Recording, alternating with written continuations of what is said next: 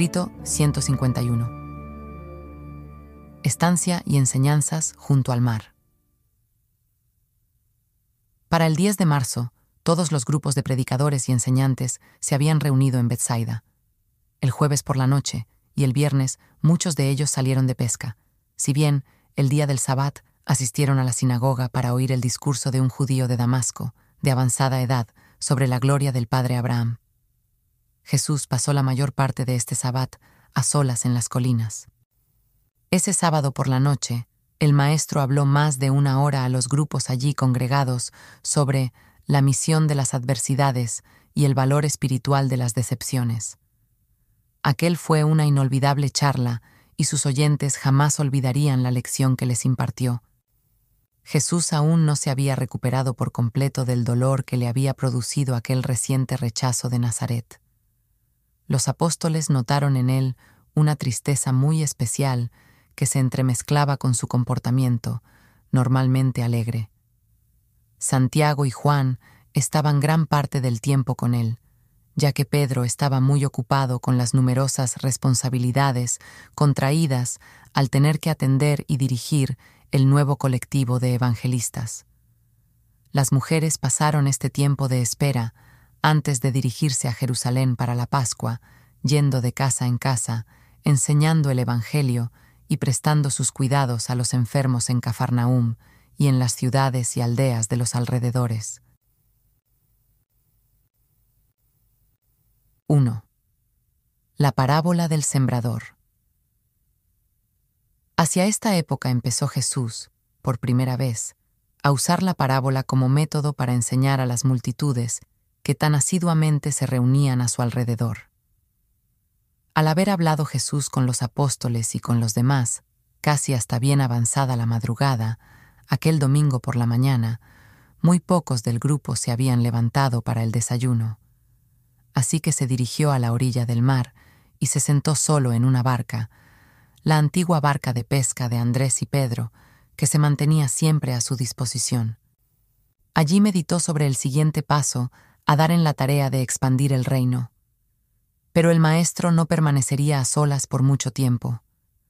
Muy pronto empezó a llegar gente de Cafarnaum y de las aldeas cercanas, y hacia las diez de la mañana casi mil personas se habían congregado en la orilla, cerca de la barca donde él estaba, requiriendo su atención. Pedro ya se había levantado y encaminándose a la barca, dijo a Jesús, Maestro, debería decirles algo. Pero Jesús respondió, No, Pedro, yo les contaré una historia. Y entonces Jesús comenzó el relato de la parábola del sembrador, una de las primeras de una larga serie de ellas, que contaría a las muchedumbres que le seguían. Esta barca tenía un asiento elevado en el que él se sentó, porque era costumbre sentarse para enseñar, mientras hablaba a la multitud que se había congregado a lo largo de la orilla. Una vez que Pedro les dirigió unas palabras, Jesús dijo, Un sembrador salió a sembrar, y mientras sembraba, parte de la semilla cayó junto al camino, y vinieron las aves, y la pisotearon, y se la comieron con avidez. Parte cayó en pedregales, donde no había mucha tierra, y brotó pronto porque no tenía profundidad de tierra. Cuando salió el sol, se quemó, y como no tenía raíz, se secó. Parte cayó entre espinos, y los espinos crecieron y la ahogaron.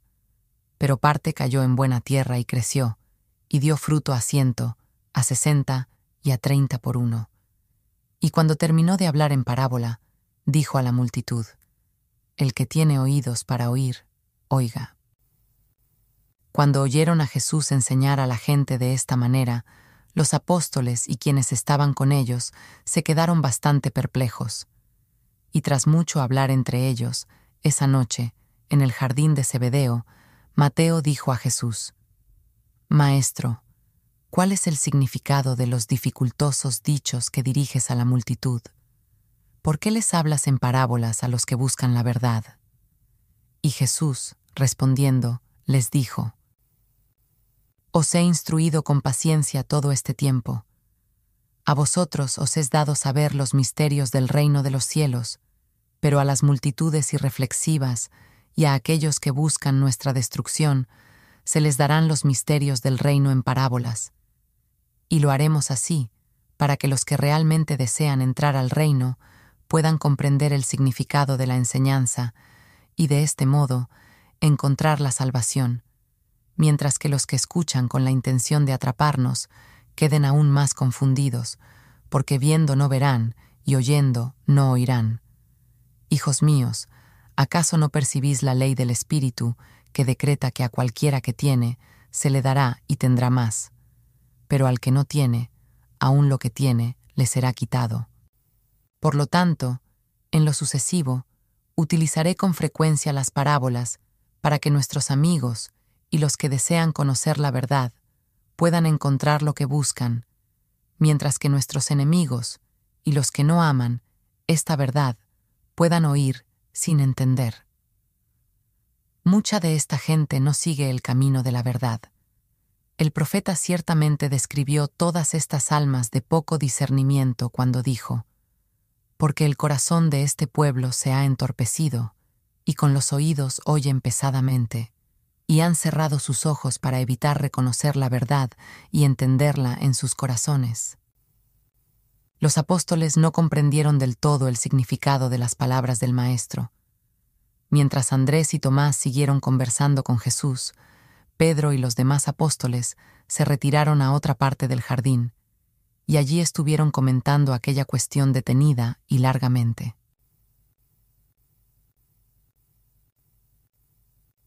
2. Interpretación de la parábola. Pedro y el grupo que tenía junto a él llegaron a la conclusión de que la parábola del sembrador era una alegoría, que cada uno de los rasgos tenía algún significado oculto, así que decidieron ir a Jesús y pedirle que se las explicara. Así pues, Pedro se aproximó al Maestro, diciendo, No podemos descifrar el significado de esta parábola, y desearíamos que nos la aclararas, ya que dices que se nos da para conocer los misterios del reino. Al oír esto, Jesús le dijo a Pedro, Hijo mío, no deseo esconder nada de ti, pero ¿por qué no me cuentas primero lo que habéis estado hablando? ¿Cuál es tu interpretación de la parábola? Tras un momento de silencio, Pedro dijo, Maestro, hemos hablado mucho sobre la parábola, y esta es la interpretación a la que he llegado. El sembrador es el predicador del Evangelio. La semilla es la palabra de Dios. La semilla que cayó al lado del camino representa a aquellos que no entienden las enseñanzas del Evangelio. Los pájaros que arrebataron la semilla que cayó sobre el terreno endurecido representan a Satanás, o al maligno, que quita lo que se ha sembrado en el corazón de estos seres sin conocimiento. La semilla que cayó sobre los pedregales y que brotó tan rápidamente representa a esas personas superficiales e irreflexivas que oyen la buena nueva y la reciben con gozo. Pero, como la verdad no echa raíces en su interior, no se mantienen firmes ante la tribulación y la persecución. Tropiezan en cuanto se topan con las dificultades, sucumben a la tentación. La semilla que cayó sobre los espinos representa a los que oyen la palabra con mucha voluntad, pero permiten que los afanes del mundo y el engaño de las riquezas ahoguen la palabra de la verdad y la hacen infructuosa. Pero la semilla que se sembró en buena tierra y brotó a treinta, a sesenta y a cien por uno, representa a los que cuando oyen la verdad la reciben en diferente medida, dependiendo de sus diversas dotes intelectuales, y así manifiestan estos distintos grados de experiencia religiosa. Una vez que Jesús escuchó la interpretación que hizo Pedro de la parábola, les preguntó a los otros apóstoles si no tenían también alguna sugerencia que hacer al respecto. Solo Natanael respondió a su ofrecimiento. Él dijo, Maestro, aunque reconozco muchas cosas positivas de la interpretación de Pedro de la parábola, no estoy completamente de acuerdo con él. Mi idea de esta parábola sería esta. La semilla representa el Evangelio del reino, mientras que el sembrador se refiere a los mensajeros del reino. La semilla que cayó al lado del camino sobre la tierra endurecida representa a aquellos que saben poco del Evangelio, al igual que a aquellos que son indiferentes al mensaje y a los que han endurecido sus corazones. Los pájaros del cielo que arrebatan la semilla que cayó al borde del camino representan nuestros propios hábitos de vida, la tentación del mal y los deseos de la carne. La semilla que cayó sobre los pedregales alude a esas almas de fuertes sentimientos que reciben rápidamente la nueva enseñanza y son igualmente rápidas en renunciar a la verdad cuando se enfrentan a las dificultades y a las realidades de tener que vivir de acuerdo con dicha verdad. Les falta percepción espiritual. La semilla que cayó entre los espinos representa a los que se sienten atraídos por las verdades del Evangelio. Están dispuestos a seguir sus enseñanzas, pero la vanagloria de la vida, los celos, la envidia y las ansiedades de la existencia humana se lo impiden. La semilla que cayó en buena tierra da fruto y produce a ciento, a sesenta y a treinta por uno, representa los grados variables de habilidad natural por los que los hombres y mujeres comprenden la verdad y responden diferentemente a las enseñanzas espirituales. Cuando Natanael acabó de hablar, los apóstoles y sus acompañantes se ensalzaron seriamente en comentarios y debates sobre todo esto.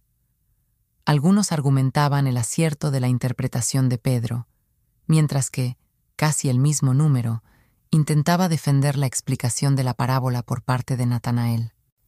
Entretanto, Pedro y Natanael se habían retirado a la casa, donde ambos trataron por todos los medios de convencer decididamente al otro para que cambiara de opinión. El maestro permitió que estos momentos de confusión alcanzaran su máxima expresión. Entonces dio unas palmadas y los llamó a su lado. Cuando todos estaban reunidos una vez más a su alrededor, dijo, Antes de que os hable de esta parábola, ¿tiene alguien algo más que decir? Tras un momento de silencio, Tomás habló. Sí, maestro, querría decir unas palabras.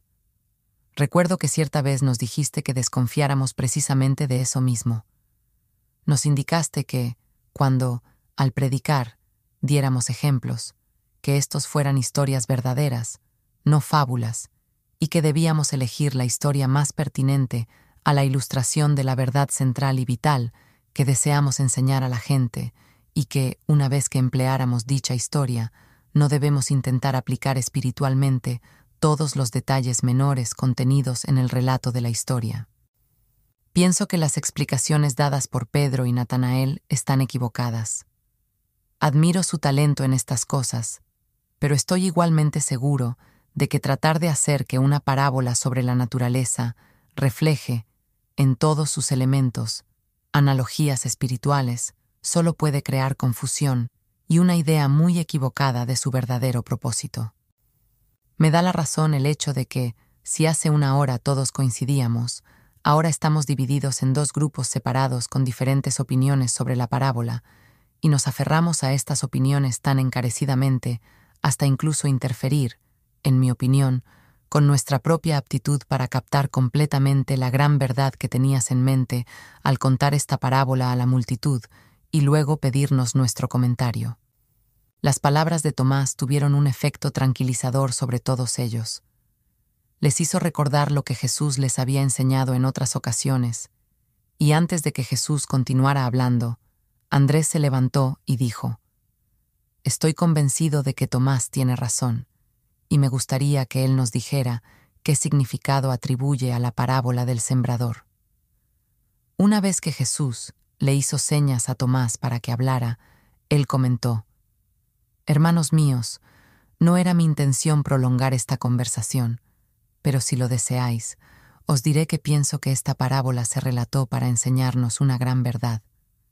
Y esta es que nuestra enseñanza del Evangelio del Reino, al margen de que llevemos a cabo nuestro encargo divino con lealtad y efectividad, se verá seguida por diferente grado de éxito, y que toda esta variedad de resultados está sujeta a circunstancias y condicionamientos de nuestro ministerio sobre los que tenemos poco o ningún control. Cuando Tomás terminó de hablar, la mayoría de sus compañeros predicadores estaba a punto de mostrarle su conformidad con lo que había expresado. Incluso Pedro y Natanael iban a su encuentro para hablar con él. Entonces Jesús se levantó y dijo, Bien hecho, Tomás. Has percibido el verdadero significado de las parábolas. Pero tanto Pedro como Natanael os han hecho un mismo bien a todos, al haber mostrado acertadamente el peligro que existe cuando se pretende hacer una alegoría de mis parábolas. En vuestros corazones podría resultar beneficioso dar rienda suelta a estas especulaciones de vuestra imaginación, pero cometeréis un error al querer integrar estas conclusiones en vuestras enseñanza.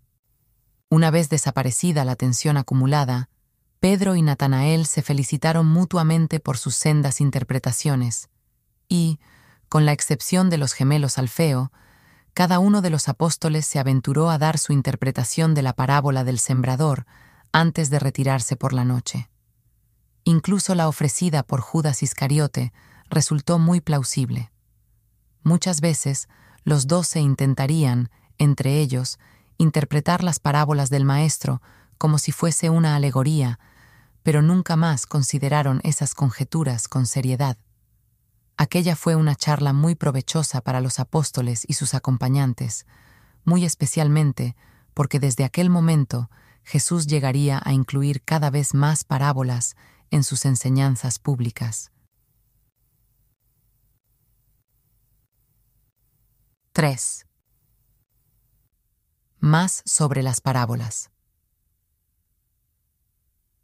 Los apóstoles se sentían atraídos hacia las parábolas, hasta tal punto que toda la noche siguiente se dedicó a tratar más extensamente el tema de las parábolas. Jesús comenzó su charla diciendo, Amados míos, al enseñar debéis hacerlo siempre tratando de adaptar vuestra exposición de la verdad a las mentes y a los corazones de quienes están ante vosotros. Cuando os halléis frente a una multitud cuyos intelectos y temperamentos difieran, no podéis hablar de forma distinta a cada clase de oyente, pero sí podéis contar una historia que transmita vuestra enseñanza, y, así, cada grupo, incluso cada persona, hará su propia interpretación de vuestra parábola, de acuerdo con sus propias capacidades intelectuales y espirituales. Debéis hacer que vuestra luz brille, pero hacedlo con sabiduría y discreción. No se enciende una luz y se pone debajo de una vasija o debajo de la cama, sino sobre el candelero, para que alumbre a todos los que estén allí. Pues bien, nada hay oculto en el reino de los cielos que no haya de ser manifestado ni escondido, que no haya de salir a luz. Pensad no solo en las multitudes y cómo oyen la verdad. Mirad, pues, cómo la oís vosotros. Recordad que muchas veces os he dicho, a cualquiera que tiene, se le dará y tendrá más pero al que no tiene, aún lo que tiene, le será quitado. La plática sobre las parábolas, que se alargó durante algún tiempo, y las instrucciones dadas en cuanto a su interpretación pueden resumirse y expresarse en términos modernos de la siguiente manera. 1. Jesús desaconsejó el empleo de fábulas o alegorías en la enseñanza de las verdades del Evangelio sí recomendó que se usaran con libertad las parábolas, en especial aquellas que tuvieran que ver con la naturaleza. Hizo hincapié en el valor del uso de la analogía existente entre el mundo natural y el espiritual, como medio para enseñar la verdad. En repetidas ocasiones se refirió a lo natural como la sombra irreal y fugaz de las realidades del espíritu. 2. Jesús narró tres o cuatro parábolas de las escrituras hebreas, destacando el hecho de que este método de enseñanza no era enteramente nuevo, aunque sí lo fue, prácticamente y desde este momento en adelante, de la manera en la que él lo llevó a cabo. 3. Al instruir a los apóstoles en el valor de las parábolas, Jesús les llamó la atención sobre los siguientes puntos. La parábola facilita que se apele, de manera simultánea, a muy distintos niveles mentales y espirituales. La parábola estimula la imaginación, reta el discernimiento y suscita el pensamiento crítico. Contribuye a la empatía y no al antagonismo. La parábola parte de las cosas conocidas a la percepción de lo desconocido. La parábola utiliza lo material y lo natural como medio para presentar lo espiritual y lo supramaterial. Las parábolas favorecen la adopción de decisiones morales imparciales. La parábola evita mucho prejuicio y deposita grácilmente una nueva verdad en la mente, y lo hace todo suscitando poco sentido de justificación de sí mismo o de indignación personal.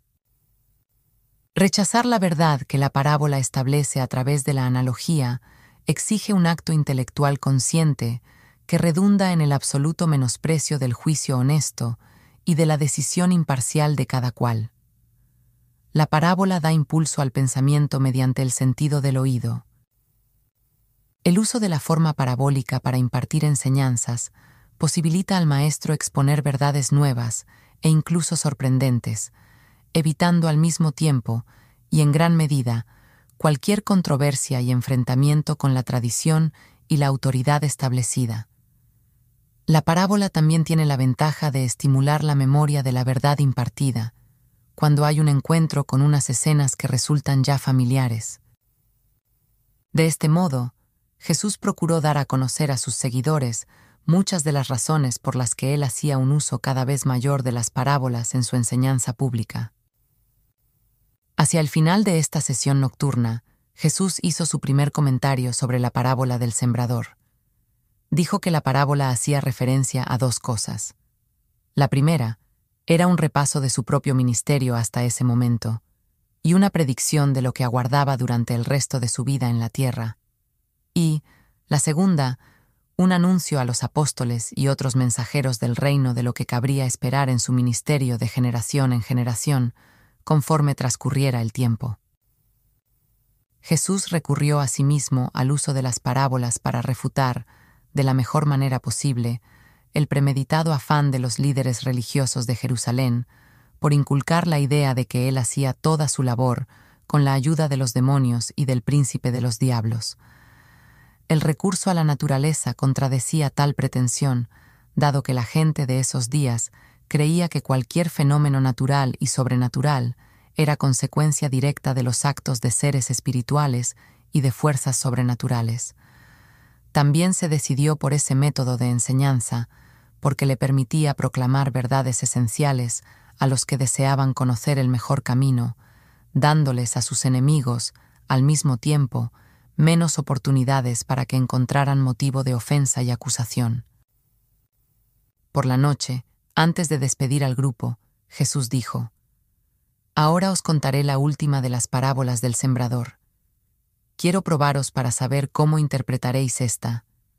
Así es el reino de Dios, como cuando un hombre echa una buena semilla en la tierra. Y ya duerma y vele, de noche y de día, la semilla brota y crece sin que él sepa cómo, porque de por sí lleva fruto la tierra. Primero hierba, luego espiga, después grano lleno en la espiga, y cuando el fruto está maduro, enseguida se mete la hoz, porque la ciega ha llegado. El que tiene oído para oír, oiga. Los apóstoles reflexionaron mucho sobre esta parábola, pero el Maestro jamás volvería a referirse a esta ampliación de la parábola del sembrador.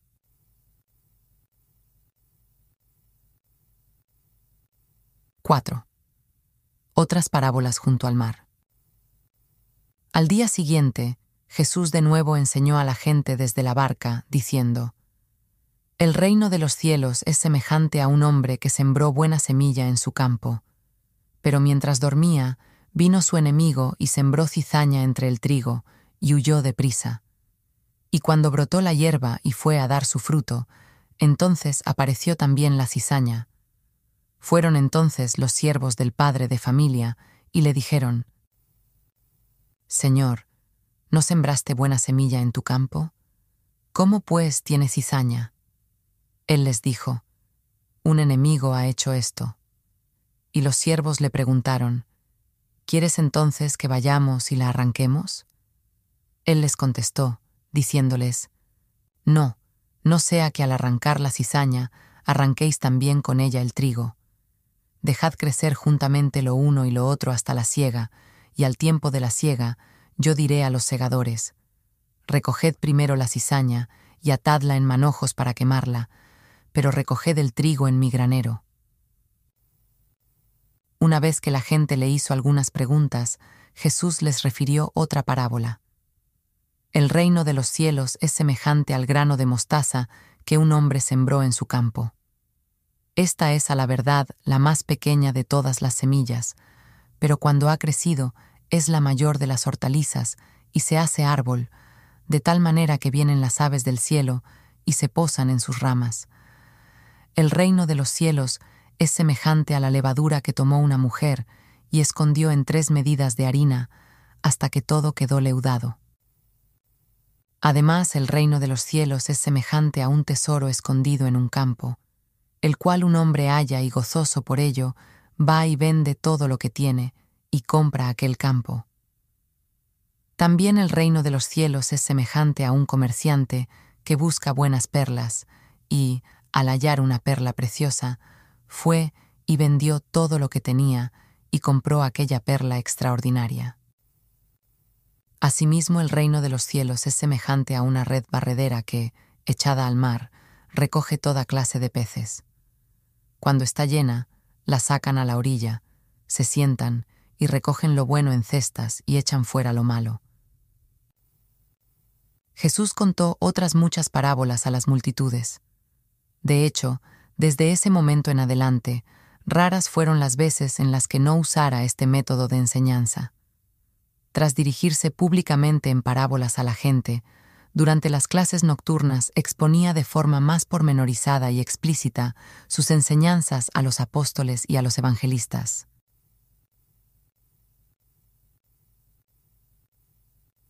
5. La visita a Queresa. La multitud siguió aumentando a lo largo de esa semana.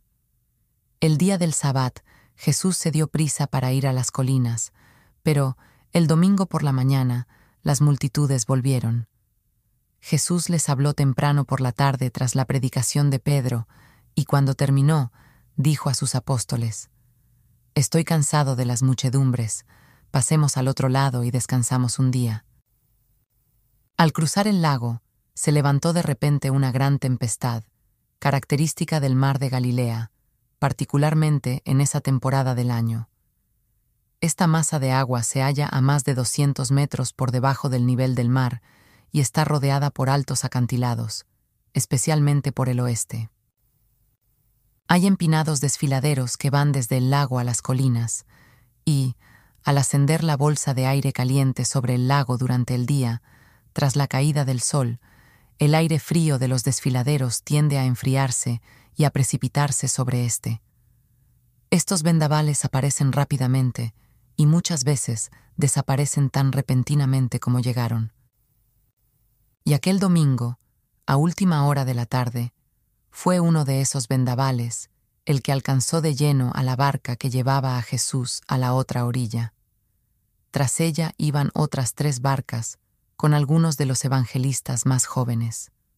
Estaban en medio de una violenta tempestad, a pesar de darse solamente en aquella zona del lago. No había señales de tormenta en la orilla occidental. El viento era tan fuerte que echaba las olas en la barca, de tal manera que ya se anegaba.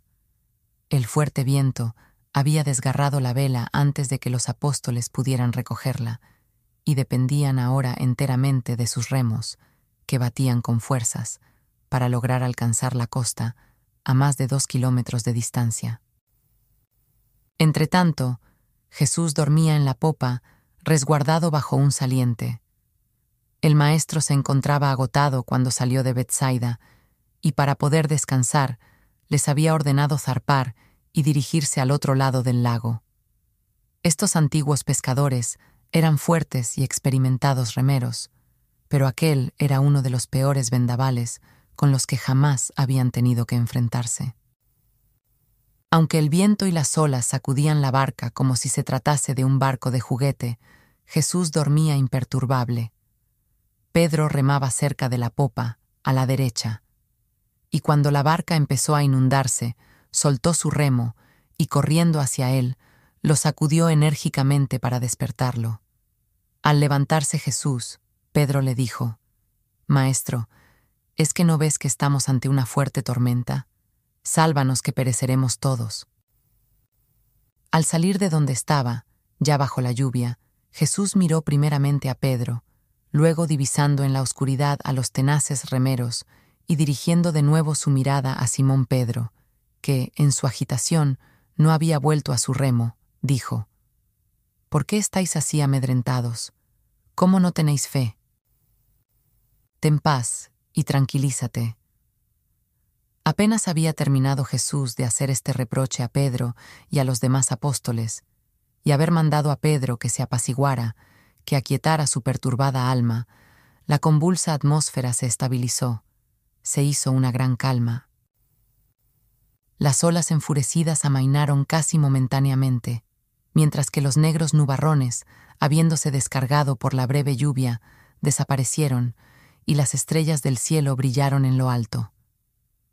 Hasta donde podemos discernir, todo esto fue una mera coincidencia, pero los apóstoles, Simón Pedro en particular, jamás dejarían de considerar aquel hecho como un milagro de la naturaleza. A los hombres de aquella época, les resultaba especialmente fácil creer en este tipo de milagros, dado que estaban completamente convencidos de que las fuerzas espirituales y los seres sobrenaturales regían directamente sobre los fenómenos naturales. Jesús explicó claramente a los doce que sus palabras iban destinadas a sus consternadas almas y a sus mentes agitadas por el miedo, que Él no había ordenado a los elementos que obedecieran su palabra, pero todo fue en vano.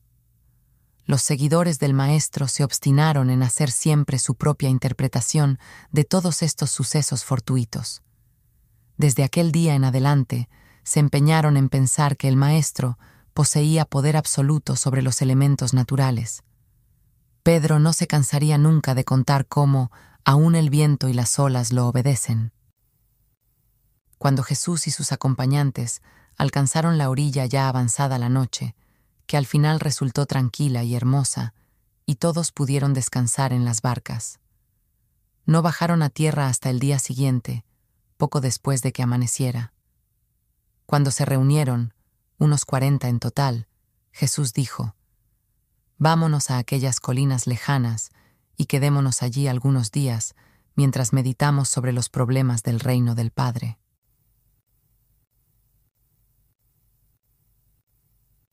6. El lunático de Queresa. Aunque gran parte de la cercana orilla oriental del lago tenía suaves pendientes que subían hasta las más alejadas elevaciones del terreno, en ese sitio en concreto había una ladera empinada que, en algunos puntos, descendía escarpadamente hasta el lago. Señalando a la ladera de la colina cercana, Jesús dijo, Escalémosla y desayunemos y descansemos y conversemos bajo algún cobijo. Toda esta pendiente estaba llena de cavernas excavadas en la roca. Muchos de estos nichos eran antiguos sepulcros. Hacia medio camino de la ladera, en una pequeña y relativa planicie, estaba el cementerio de la pequeña aldea de Queresa. Cuando Jesús y sus acompañantes pasaron cerca de este cementerio, un lunático que vivía en estas cavernas corrió hacia ellos. Este hombre demente era bien conocido en esas regiones. En otro tiempo, había estado atado con grilletes y cadenas y recluido en una de aquellas grutas. Hacía mucho tiempo que había roto sus ataduras y ahora vagaba a voluntad entre las tumbas y los sepulcros abandonados. Este hombre, cuyo nombre era Amós, estaba afligido de brotes periódicos de locura. Tenía largas etapas en las que se hacía de ropa y se portaba moderadamente bien con sus semejantes. Durante uno de estos intervalos de lucidez, había ido a Bethsaida, donde había escuchado la predicación de Jesús y de los apóstoles, y en aquel momento se había convertido en creyente, aunque poco convencido, del Evangelio del Reino. Pero de pronto había tenido una fuerte recaída y se había ido a las tumbas, donde gemía, andaba gritando y se comportaba de un modo que aterrorizaba a todos los que casualmente se encontraban con él. Cuando Amós reconoció a Jesús, cayó a sus pies y exclamó, Yo te conozco, Jesús, pero estoy poseído por muchos diablos, y te suplico que no me atormentes. Este hombre creía verdaderamente que su aflicción mental cíclica se debía al hecho de que, en tales momentos, entraban en él los espíritus malignos o impuros y dominaban su cuerpo y su mente. Sus trastornos eran mayormente emocionales, su enfermedad mental no revestía gran gravedad. Jesús, bajando la mirada hacia aquel hombre encorvado en el suelo a sus pies como un animal, se inclinó y tomándolo de la mano, lo levantó y le dijo, Amós, tú no estás poseído por ningún diablo, ya has oído la buena nueva de que eres hijo de Dios te ordeno que salgas de ese estado mental en el que estás. Y cuando Amós oyó a Jesús decir estas palabras, se produjo tal transformación en su mente que de inmediato recobró la salud mental y el dominio normal de sus emociones. Para entonces se había congregado una gran multitud llegada de la aldea cercana, que junto a un grupo de porqueros que venían de las colinas, se quedó atónita al ver al lunático sentado junto a Jesús y a sus seguidores, ya en posesión de su juicio cabal y conversando abiertamente con ellos. Mientras los porqueros corrieron a la aldea para difundir la noticia de que el lunático había sido amansado, los perros atacaron a un pequeño hato de unos treinta cerdos que habían quedado desatendidos y empujaron a la mayoría de ellos hasta que cayeron al mar por un precipicio. Y este hecho fortuito con motivo de la presencia de Jesús y la curación, presuntamente milagrosa del lunático, dio origen a la leyenda de que Jesús había sanado a Amós. Se pensaba que Jesús había echado de él a una legión de demonios y que éstos se habían metido en un hato de cerdos, haciendo que corrieran a toda prisa y se despeñaran abajo en el mar. Antes de haber terminado el día, los porqueros habían dado aviso por todas partes, y toda la aldea lo creyó. Amós, sin lugar a dudas, daba credibilidad a esta historia. Él había visto caer a los cerdos por la cresta de la colina poco después de que su perturbada mente se aquietase, y siempre pensó que los cerdos se habían llevado con ellos a los mismos espíritus malos que por tanto tiempo lo habían atormentado y afligido y esto tuvo bastante que ver con el hecho de que su cura fuera permanente. No es menos cierto que todos los apóstoles de Jesús, salvo Tomás, creyeron que el incidente de los cerdos estaba directamente relacionado con la curación de Amós. Jesús no encontró el deseado descanso. La mayor parte de ese día se vio asediado por los que acudieron allí en respuesta a la noticia de que Amós se había curado y atraídos por la historia de que los demonios se habían ido del lunático y habían entrado en los cerdos. Y así, tras solo una noche de descanso, el martes por la mañana temprano, una delegación de aquellos gentiles criadores de cerdos despertó a Jesús y a sus amigos. Venían a instarles a que se fueran de entre ellos. Su portavoz les dijo a Pedro y Andrés, Pescadores de Galilea, marchaos de aquí y llevaos a vuestro profeta con vosotros. Sabemos que es un santo varón, pero los dioses de nuestro país no lo conocen, y estamos en peligro de perder muchos cerdos. Tenemos gran temor de vosotros, y por ello os pedimos que os vayáis. Y cuando Jesús los oyó, le dijo a Andrés, Regresemos a casa. Cuando estaban a punto de partir, Amós rogó a Jesús que le permitiese volver con ellos, pero el maestro no accedió. Jesús le dijo a Amós, No olvides que eres hijo de Dios. Regresa a los tuyos y cuenta cuán grandes cosas ha hecho Dios contigo. Y Amós anduvo publicando que Jesús había echado a una legión de diablos de su atormentada alma, y que estos espíritus malignos habían entrado en un hato de cerdos, llevándolos a perecer rápidamente. Y no paró hasta no haber ido por todas las ciudades de la Decápolis, proclamando las grandes cosas que Jesús había hecho por él.